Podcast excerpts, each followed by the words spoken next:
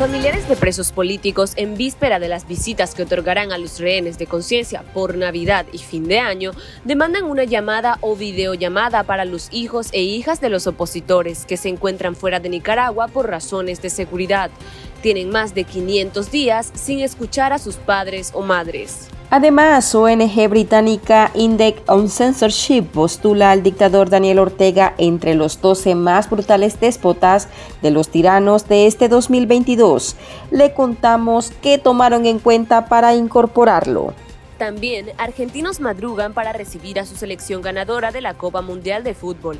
El obelisco se tiñe de albiceleste y millones de aficionados festejan con el conjunto liderado por Lionel Scaloni, junto al capitán del equipo, Lionel Messi.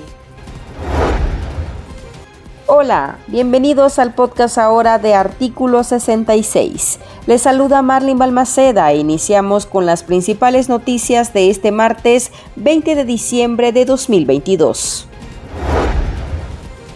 Daniel Ortega se encuentra enlistado en la encuesta que promueve la ONG británica Index on Censorship, con la cual pretende conocer quién es el peor tirano de este 2022 sin conocerse el resultado final que estará disponible hasta el 9 de enero de 2023, el dictador de Nicaragua ya se ubica entre los 12 más brutales tiranos de este año. Hasta este martes Ortega conseguía el quinto puesto. La organización que también edita una revista trimestral destaca que el mandatario del país centroamericano se convirtió en una imagen decepcionante, un héroe revolucionario convertido en tirano. El editor general Marty Pry reveló que entre los puntos que tomaron en cuenta para posicionar a Ortega entre los peores tiranos está la imposición de una dictadura familiar en Nicaragua, la que va en la misma línea de los odiados Somozas, el desmantelamiento de las instituciones del Estado, las farsas electorales, tanto las presidenciales de 2021 como las municipales de este año, su combo de leyes represivas, el encarcelamiento de decenas de opositores y el exilio de más de 2.000 ciudadanos contribuyeron a que Ortega forme de esa lista negra.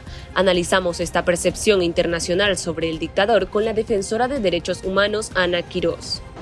La restricción a la libertad, el apresamiento de opositores, la represión a que alcanza a las familias de los opositores, incluso sin haber participado en absolutamente nada, son síntomas de una dictadura, de un régimen tiránico, como bien lo califica este índice.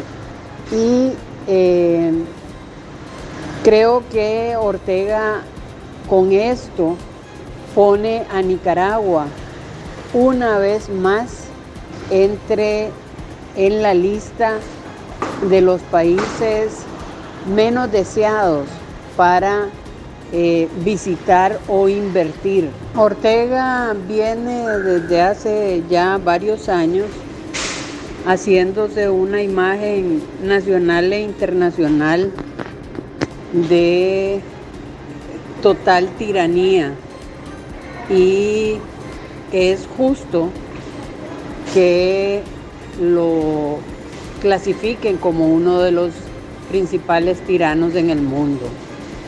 Para eso, Ortega ha eliminado y restringido absolutamente todos los derechos básicos de las personas y derechos no tan básicos. Entre los derechos básicos está el libre tránsito, está el derecho a circular dentro y fuera del país. Está la limitación a la libertad de expresión, a la libertad de prensa, a la libertad de manifestarse y a la persecución a opositores de cualquier índole. Entre los postulados se encuentra el ramillete de amigos de Ortega, a quienes él y Rosario Murillo llaman hermanos. En la lista figuran Vladimir Putin de Rusia, Kim Jong-un de Corea del Norte, Xi Jinping de China, Andrés Manuel López Obrador de México, al igual que los mandatarios de Irán, Bielorrusia y el emir de Qatar. Las personas presas políticas que se encuentran en las celdas de la Dirección de Auxilio Judicial en Managua tendrán su visita número 13 en más de 17 meses en prisión, según una nota de prensa divulgada por la policía orteguista el 7 de diciembre. Los reos de conciencia, la mayoría detenidos en el contexto de las votaciones presidenciales de 2021, podrían reencontrarse con sus familiares en ocasión de Navidad y Año Nuevo. Este aviso ha sido retomado por los familiares de los reos de conciencia con hijos e hijas menores de edad que están en el exilio por razones de seguridad, para demandar que a los menores se les conceda una llamada o videollamada con sus padres o madres bajo cautiverio. El SOS lo encabezan la perseguida política Berta Valle, esposa de Félix Maradiaga, y César Dubois, esposo de la presidenta de la Unión Democrática Renovadora, Suyen Barahona la hija de nueve años del aspirante presidencial y el hijo de cinco años de la defensora de derechos humanos acumulan más de 550 días sin verlos o al menos escuchar en una llamada a su padre y madre respectivamente. Valle y Dubois nos explican su demanda y los argumentos legales que incumple el régimen con esta prohibición.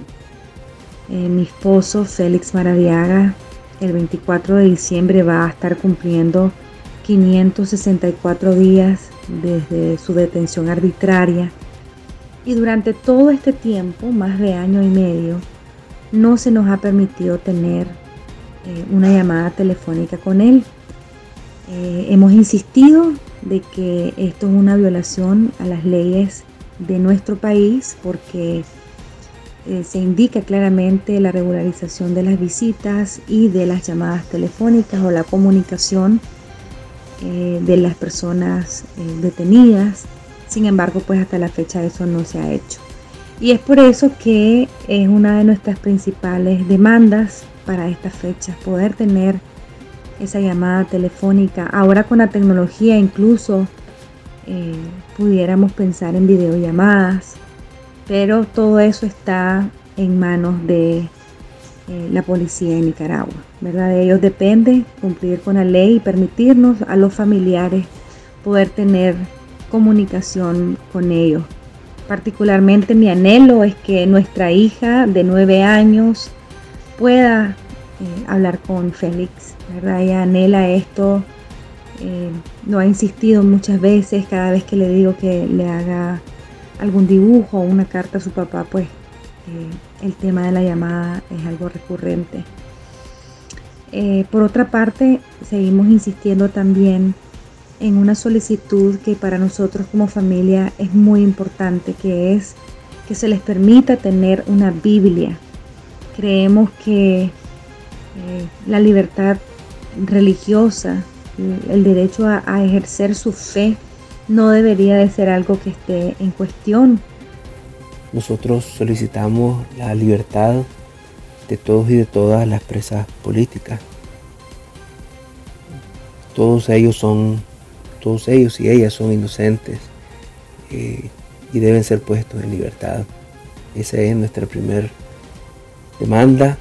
Eh, entre tanto eso sucede, igualmente pedimos que permitan la comunicación entre su yen y nuestro hijo, entre los presos políticos y sus hijos que se encuentran fuera de Nicaragua. Eso es parte de sus derechos. También que permitan una Biblia o material de lectura, que igualmente es parte de sus derechos, es parte de los derechos de ellos como ciudadanos y también es parte de los convenios que Nicaragua ha firmado en el tratamiento de los derechos humanos. También pedimos que permitan visitas regulares con calendario establecido y que permitan la atención médica, eh, porque hay personas, de presos y presas políticas que se encuentran en condiciones de salud sumamente lamentables, eh, se encuentran realmente en, en peligro sus vidas Por su parte, el abogado en el exilio y secretario de la Asociación Nicaragüense Pro Derechos Humanos sostiene que esta negativa de bloquear las visitas a los opositores y sus hijos o la comunicación entre ellos forma parte del autoritarismo de la dictadura, que además vulnera todos los derechos conferidos en la constitución política con el trato inhumano y degradante contra los prisioneros de conciencia. Esta dictadura también viola los artículos 9 y 10 de la Declaración Universal de los Derechos Humanos en el sentido de que nadie puede ser detenido o preso si no existe en su contra una causa justificada.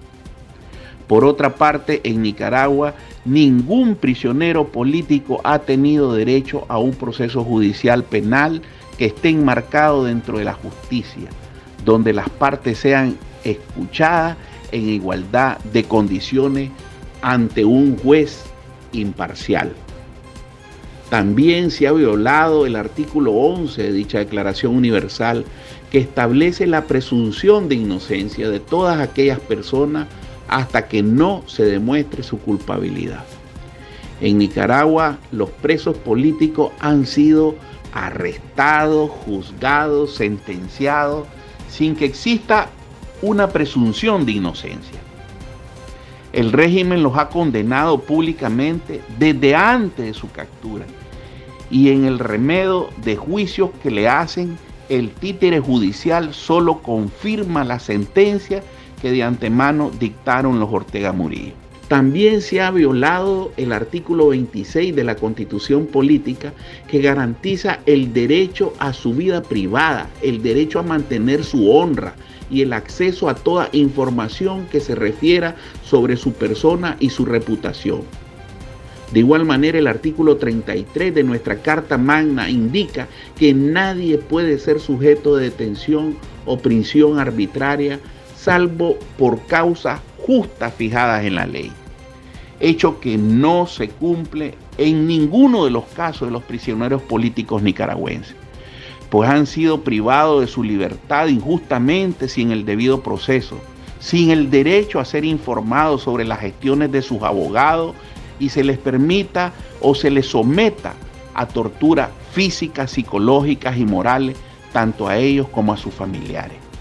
En las cárceles del régimen hay más de 230 presos políticos. Los parientes de Barahona y Maradiaga sostienen una campaña constante en demanda de esa llamada para los opositores y sus hijos, el anhelo que a diario exponen a través de cartas, dibujos o videos dirigidos a sus progenitores.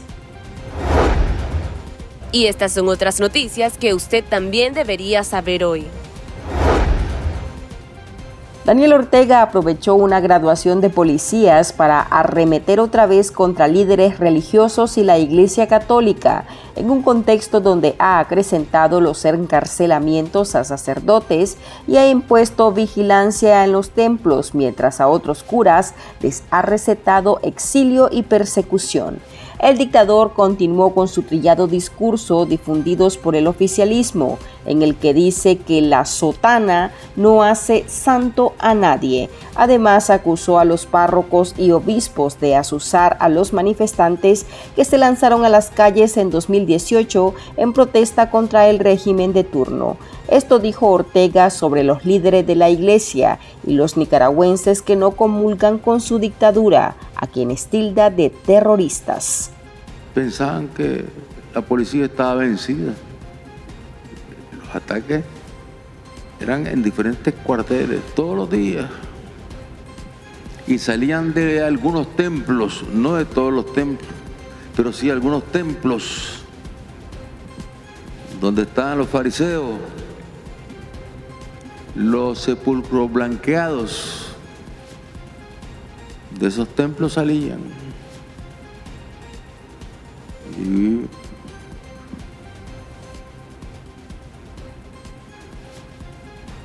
un departamento donde incluso abiertamente salieron algunos curas con la sotana manipulando a los santos para llamar al derramamiento de sangre.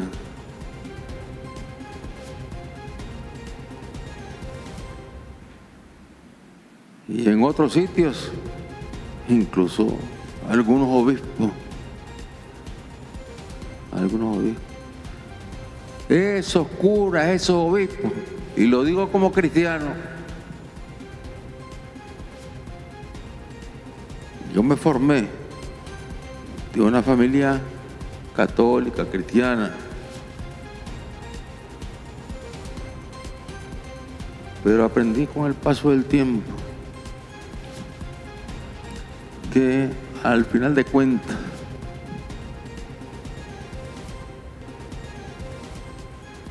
detrás de una sotana está un ser humano. La sotana no hace santo a nadie, el hábito no hace al monje. El presidente colombiano Gustavo Petro, quien al inicio de su mandato reconoció que su administración intentó acercamientos fallidos con el régimen de Ortega en busca de interceder por los presos políticos, subrayó en entrevista con la revista Semana que con Nicaragua tiene un pleito y destacó que no está de acuerdo con el actuar represivo de la administración en el poder. El izquierdista asumió que frente a las estructuras de los Ortega Murillo abogó por la liberación de Dora María Telles, pues no concibe que la figura de la revolución sandinista esté encarcelada por denunciar las violaciones a los derechos humanos. La petición que hice no fue atendida, afirmó Petro, exaltando que el problema con Ortega es que se ha transformado y que para el mandatario nicaragüense el poder es una droga. Los regímenes de Nicaragua e Irán firmaron un acuerdo de cooperación en diversos campos, incluyendo el energético, agropecuario, comercio, entre otros, informó la Cancillería orteguista. El denominado Programa de Cooperación Integral entre el Gobierno de la República Islámica de Irán y el Gobierno de la República de Nicaragua fue firmado el domingo en Teherán por el canciller nicaragüense Denis Moncada y su homólogo iraní. La presencia de Moncada en Teherán coincide con las protestas que sacuden Irán desde la muerte en septiembre de Masha Amini tras ser detenida por la policía de la moral por no llevar bien puesto el velo islámico, lo que para defensores de derechos humanos reafirma la política represiva ejercida por el régimen orteguista y el tipo de dictaduras que lo respaldan. Nicaragua acumula 20.041 casos confirmados por COVID-19. Este martes, el Ministerio de Salud reconoció que en la última semana detectaron 77 nuevos pacientes con el coronavirus, con lo cual se supera la barrera de los 20.000. El número de fallecidos se quedó estancado desde julio en 245. Los números oficiales contrastan con los presentados hasta julio pasado por el Observatorio Ciudadano COVID-19, una red de médicos independientes que da seguimiento a la pandemia y reportó 6.066 fallecidos por neumonía y otros síntomas del coronavirus. Además de 32.650 casos sospechosos, datos que el gobierno rechaza.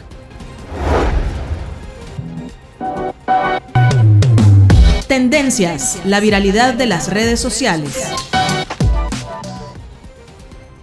Dos aviones de la Fuerza Aérea de Argentina sobrevuelan una autopista colapsada por la fanaticada albiceleste. Este martes, según los cálculos preliminares, 4 millones de argentinos abarrotaron Buenos Aires para rendir tributo a los campeones de Qatar 2022, la selección que capitanea Lionel Messi.